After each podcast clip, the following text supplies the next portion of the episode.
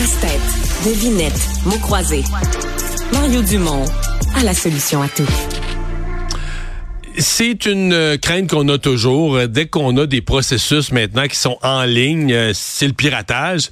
Et imaginons que c'est encore plus vrai avec les élections. Et là, ici au Québec, on a élection au Québec qui, avec une vingtaine de municipalités, a des projets d'introduire le vote par Internet. Puis là, ben, aux États-Unis, on craint encore l'ingérence russe, l'ingérence chinoise. Patrick Mathieu, expert en cybersécurité, fondateur du Hackfest, est avec nous. Bonjour Patrick. Bonjour. Quand on voit les services de sécurité et de renseignement américains s'inquiéter d'ingérence, il me semble qu'avec nos compétences informatiques au Québec, je viens nerveux, là, moi, qu'on aille vers du vote en ligne.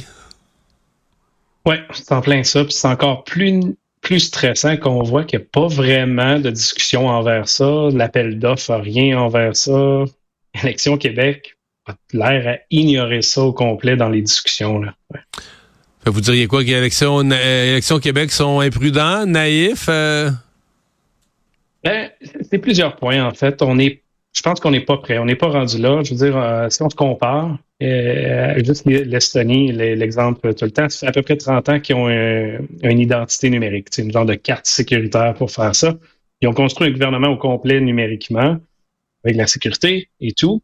Fait qu'aujourd'hui, ils votent en ligne. Nous, on vient de mettre en place un ministère de la cybersécurité et du numérique il y a à peu près deux ans. Ils sont en train de mettre en place puis de sécuriser les infrastructures du gouvernement qui sont en retard. Je veux dire, on trouve encore des sites web avec des copyrights 2001. Fait qu'on s'entend pour la sécurité de ces sites-là.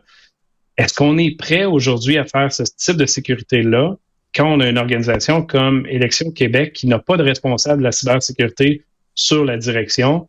Ils n'ont pas d'équipe, ils ont une ou deux personnes dans toute l'organisation. Je pense pas qu'on est là. Qu'est-ce qu'on pourrait craindre? Mettons une ville qui dise on va faire à la prochaine élection municipale en 2026, si je me trompe pas, on va faire le test. Euh, qu'est-ce qu'on pourrait craindre?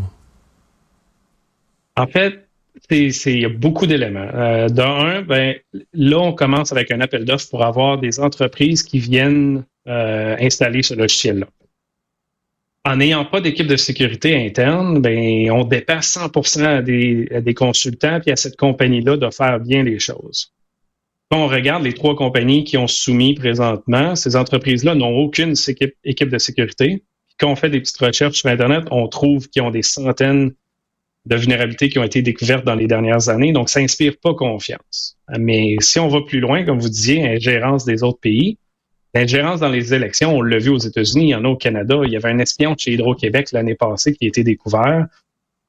C'est sûr qu'il va y avoir de l'ingérence. Est-ce qu'il nécessairement il va en avoir au niveau municipal? Peut-être pas. la pression, on, s'entend que la pression est moins grande au niveau municipal, mais mettons dans une ville, là, je sais pas moi, qu'un hacker un vrai voulait, euh, est-ce qu'il pourrait, mettons, bloquer la journée du vote, empêcher la journée de se, de, se faire euh, régulièrement, ou pire encore, euh, truquer les résultats, faire apparaître des faux votes, ça pourrait aller jusque-là?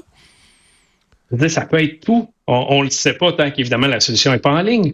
Mais c'est toutes des bonnes questions qui doivent être dans l'appel d'offres qui sont pas là. la porte-parole d'Élection Québec a dit nous avons sans exigence de cybersécurité pour choisir le fournisseur. Quand on regarde l'appel d'offres, il y en a 59, puis dans les 59, il y en a à peu près 5 reliés à la sécurité.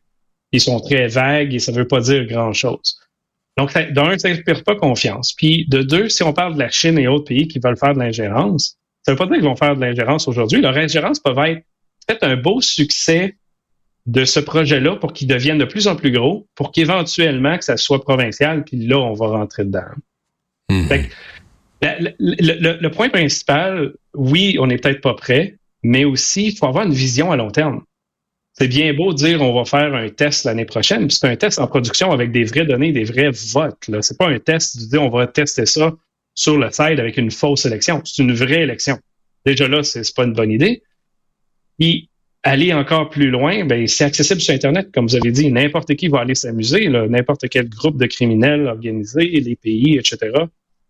Pourquoi c'est pas écrit dans l'appel d'offres que c'est un risque extrêmement critique? Pourquoi il n'y a pas de réellement sans exigence? Les normes de sécurité, il y en a plein aux États-Unis, il y a plein d'organisations qui les créent, sont pas listées dans l'appel d'offres. La, liste de problématiques est tellement grande qu'on se dit non, il faut, que ça arrête.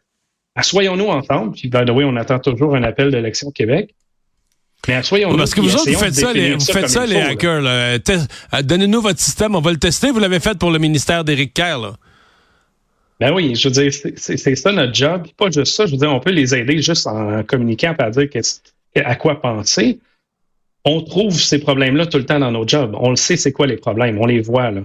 Mais en regardant l'appel d'offres, on n'est pas là, malheureusement. Patrick Mathieu, merci. Au revoir. Merci beaucoup. Bonne journée.